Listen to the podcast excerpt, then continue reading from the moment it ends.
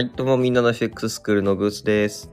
ドパミンちゃんです。前回、イスラエルとハマスのね、話をしましたけれども、はい。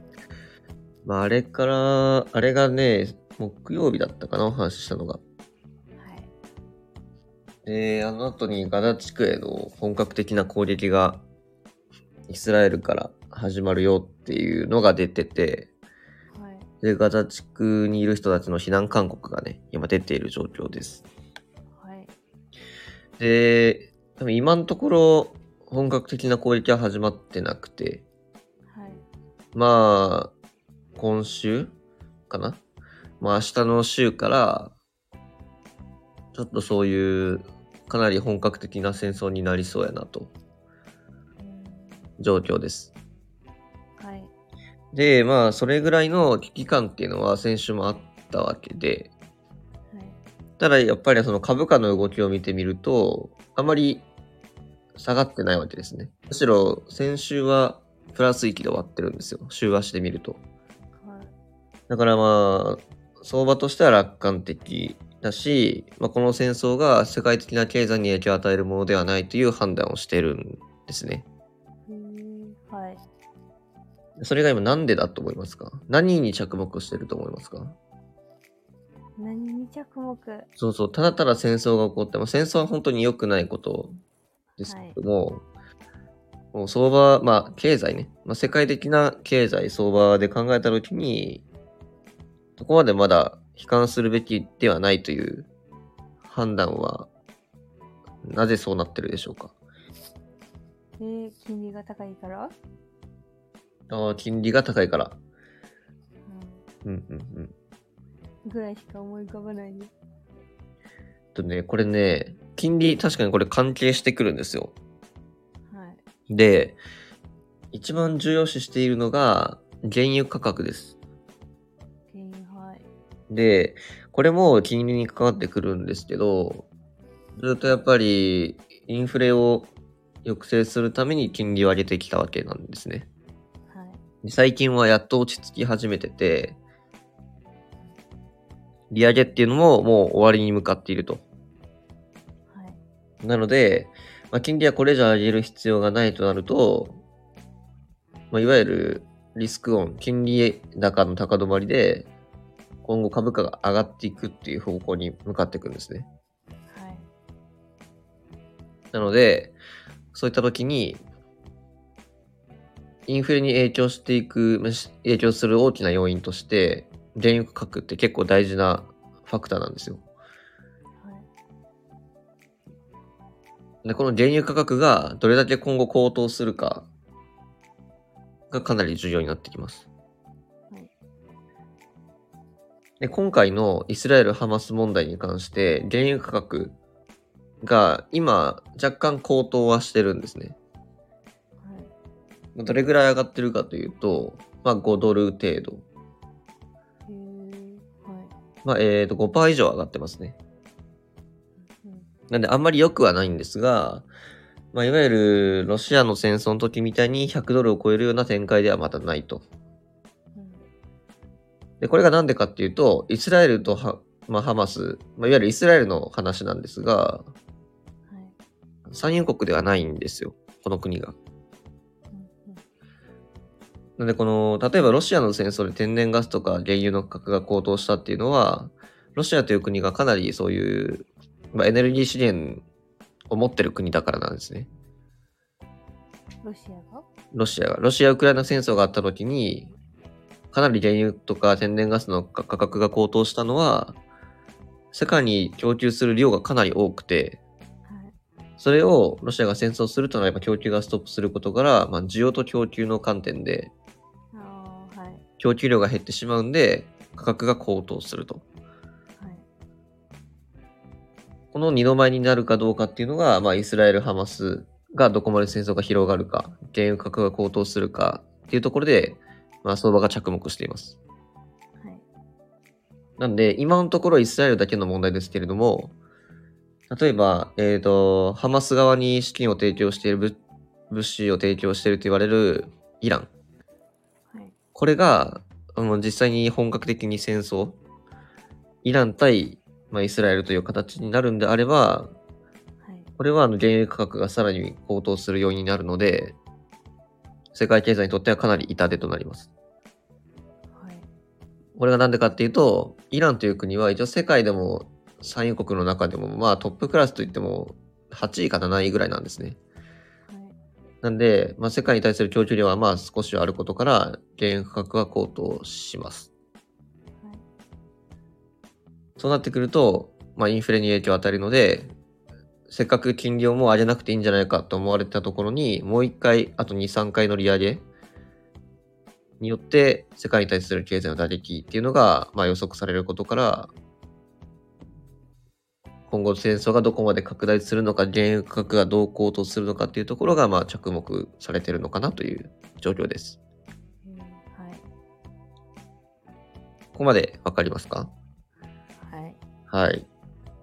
で、実際の相場の動きをね、見てみると、最近の相場って見てますか？チャートとか。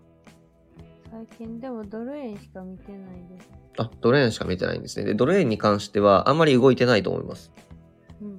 うん。なんでかっていうと、まあ、戦争のことを、まあ、有事というふうに言うんですが、はい。有事の時には、まあ、円買いが起こるんですよ。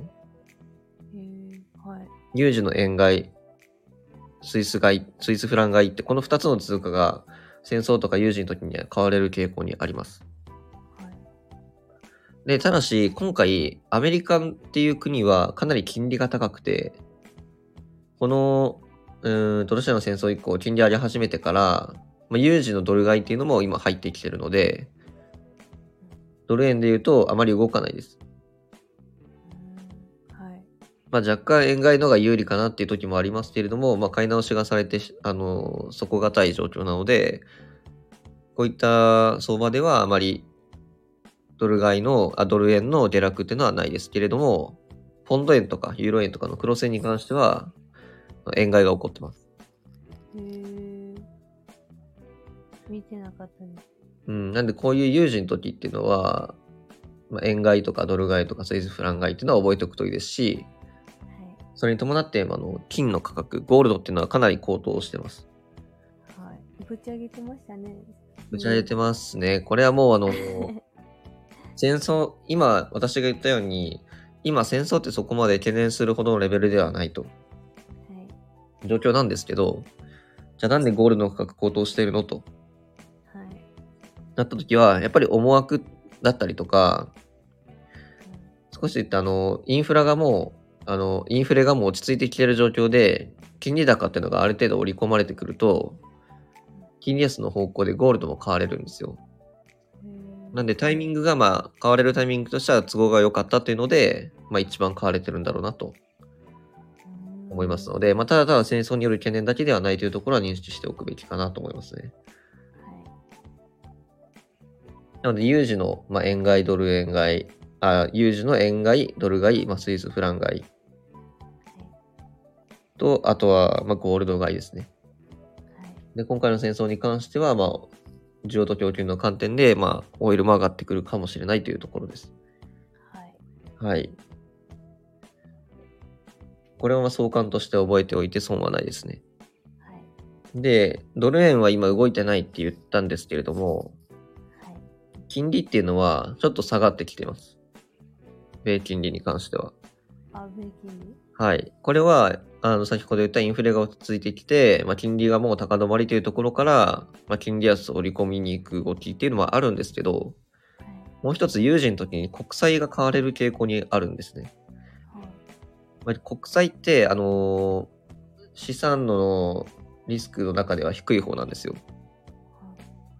国債っていうのは、まあ、10年国債、まあ、10年債とか、まあ、短期債でもいいんですけど、持っておくと、まあ、元本がある程度保証された上で、その金利に応じた利回りがあるので、はい。まあ、かなり安全資産としては価値が高いです。なので、こういった有事の時には今国債が買われてて、米債も買われてるので、債券がはい。買われると金利が下がるという相関覚えてますか？はい。なので、それも相まって若干金利が下がりやすいという状況です。で、金利みんな覚えてるんかな？あの、うん。そうか、そこの、いっちゃんはじめにね、教えてくれたやつ。私でもなんかうる覚え、今。今、うろ覚え？はい。あ、あったなっていう。ああ、そういった有事のとか、金利と国債の関係とか？そう。うん。まあでも覚えないといけないですもんね。そうですね。やっぱこういった時に出てきますし、うん。機械はそんなに毎日毎日応用できるもんじゃないですけど、やっぱり覚えておいて損はないと思いますね。はい。なので、えっ、と、今、金利が下がりやすくなっているっていう状況もあるので、さっはい。き有事のね、ドル買い、円買いで、あまり動かないって言いましたけれども、ドル円は短期的には下がるかもしれないので、そこは注意をしておく必要があります。はい。ただし、それはチャンスで、はい。ドル円の締め買いが狙えますので、そこは狙っておいていいかなとは思いますね。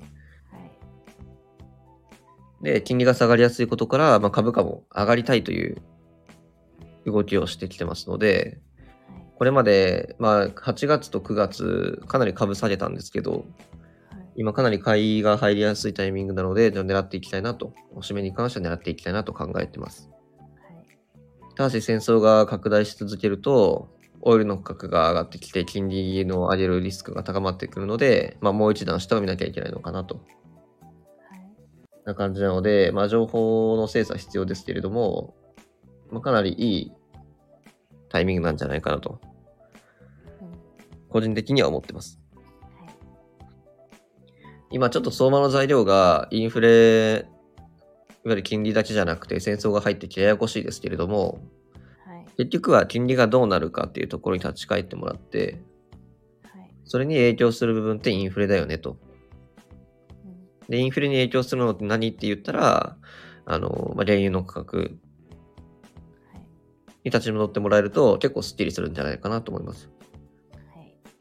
ただしそこには、実際には金利には国債買いとか関係してくるので、そこのまあ整理もちゃんと必要なので、まあ一回紙に書いてみるといいかもですね。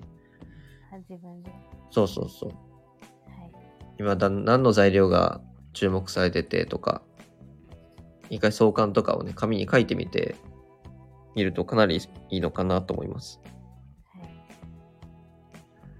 なので、ね、相関っていうか、今の相場の状況としては、オイルの価格が高騰する状況になるのかっていうところ。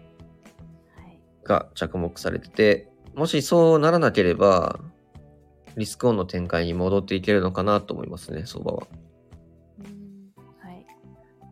で、その相関で言うと、ドル円に関してはあまり動きにくいです。はい。明確に金利安を織り込めるような状況では正直ないんですよ。はい。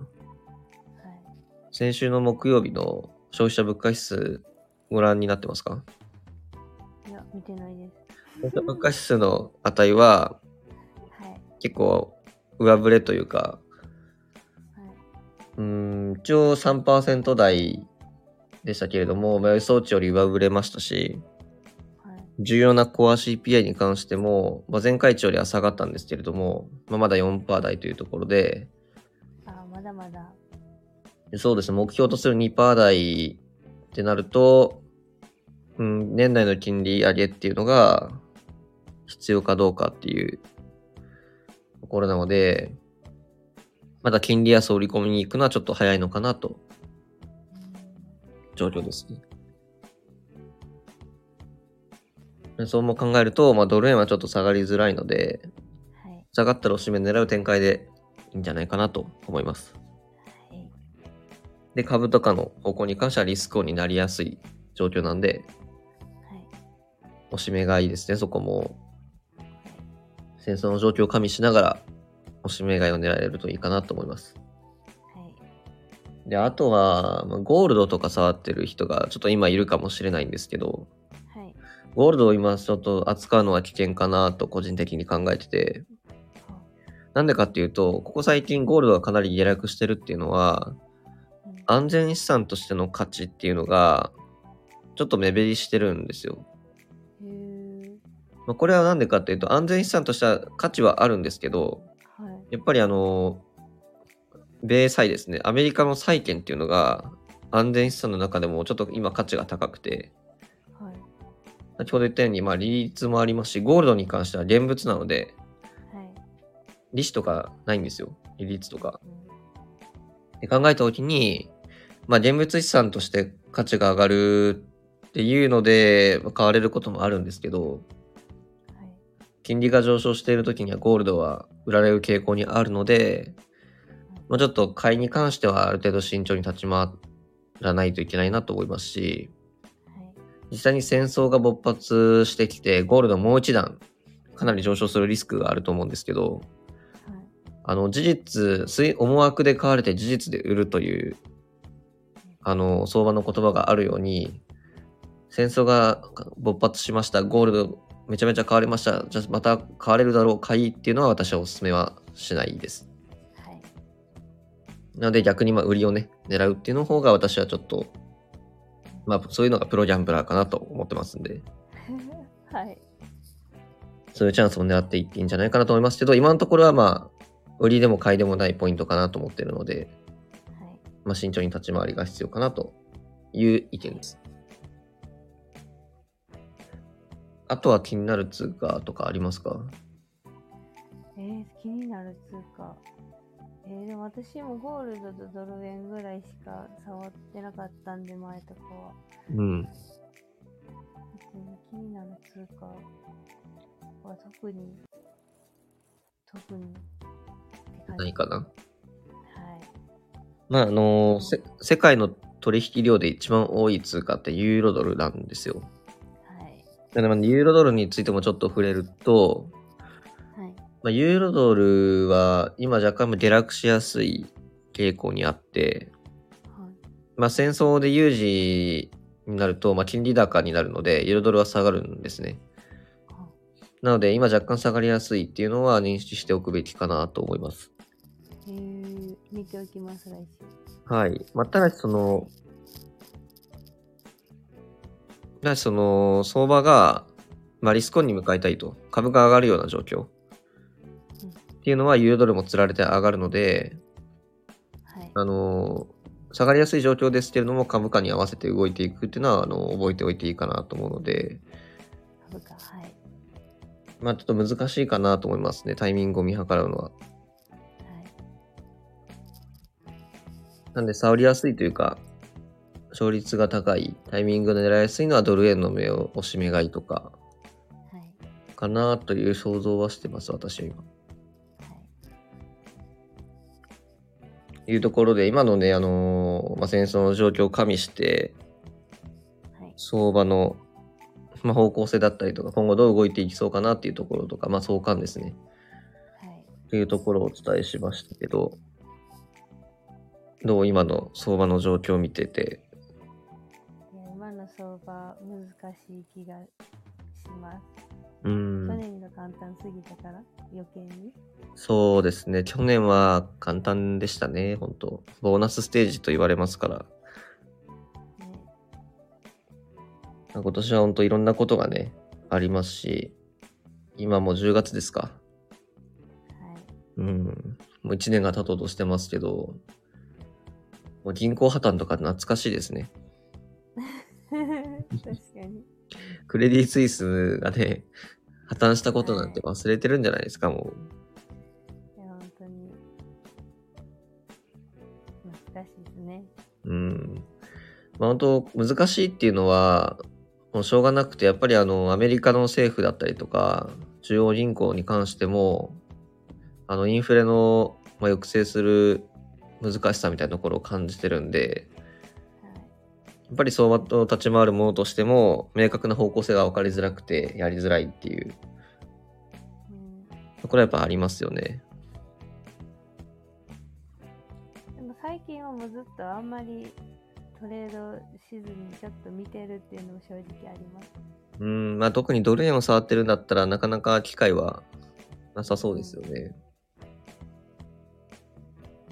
で本当今はまあ押し目買いを待つような展開かなと、ドル円トレーダーは。はい。まああとは150円を超えてきて152円といった時に為替介入が来るかどうか。はい。うん、まあ狙うんだったら152円付近は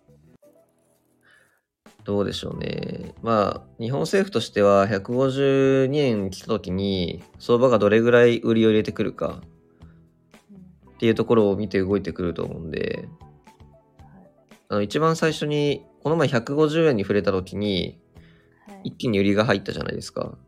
入りましたね。あれは為替介入ではないと思ってるんですね。はい。あれはき、あの、まあ、利確だったりとか、まあ、投機的な売りが、まあ、AI の反応を呼び込んで、まあ3円近く下落したと。はい。まあ、もしそれが、日本政府がね、意図的に少額で介入してたら、まあ、すごいなと思うんですけど、まあ、あんまり考えられないかなと思うんで、はい。まあ、152円来た時も、みんなにやっぱりその、為替介入が来るかもしれないと思って売りを浴びせてくる可能性があるんで、その動きが落ち着いてもなお、介入をしてこないんだ、あの、介入っていうか、売りがあまり入ってこないんであれば、まあ、介入という手に入ってくるのかなと。思いますんで、152円っていうラインに関しては、普通に売り入れても取れるんじゃないかなと思いますね。なんで、そこでまた逆に下がったところはいいおしめ買いになると思いますし、介入は本当に的確に効果がある時にしかやらないと思うんで、まあ、そういったなんでしょう、相場の思惑みたいなところを読みながらやっていくと、まあ楽しいのかなと思いますね、トレードが。はい。あと今の戦争系とかで、ドファミンちゃんが気になるところありますか？ところ。いや、個人的に、うそん。の、昔の流れは気になりますね。相場関係ななく。ああ、相場関係なくね。はい。そうか。例えばじゃあ、イスラエルとハマスのこの歴史みたいなところとか。はい。うん、うん、うん。なんで取り合いになったかみたいああ、そうですよね。確かにその話もやっぱちょっとはしてみてもいいかもしれないですね。うん、うん、うん。なんか社会の授業みたいなんだみたいな。じゃあちょっとそれ次回で話してみましょうか。はい。はい。じゃあちょっと今日はね、もう相場関連ということで、はい。立ち回っていくかの参考になればなと思っておお伝えしました。はい。はい。じゃあまた次も聞いてください。はい。ありがとうございました。バイバイ。